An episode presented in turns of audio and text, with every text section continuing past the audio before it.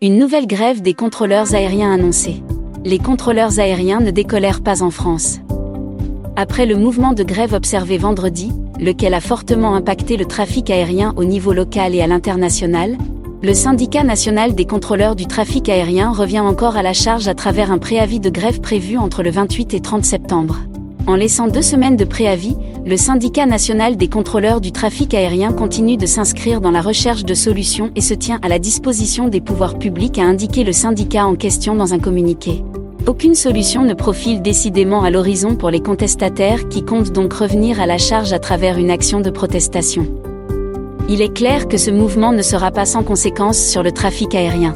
Le secteur risque, en effet, de connaître la même situation qu'il a vécue durant la journée du vendredi. Une journée qui a été marquée par l'annulation de près de 50% des vols depuis et vers la France.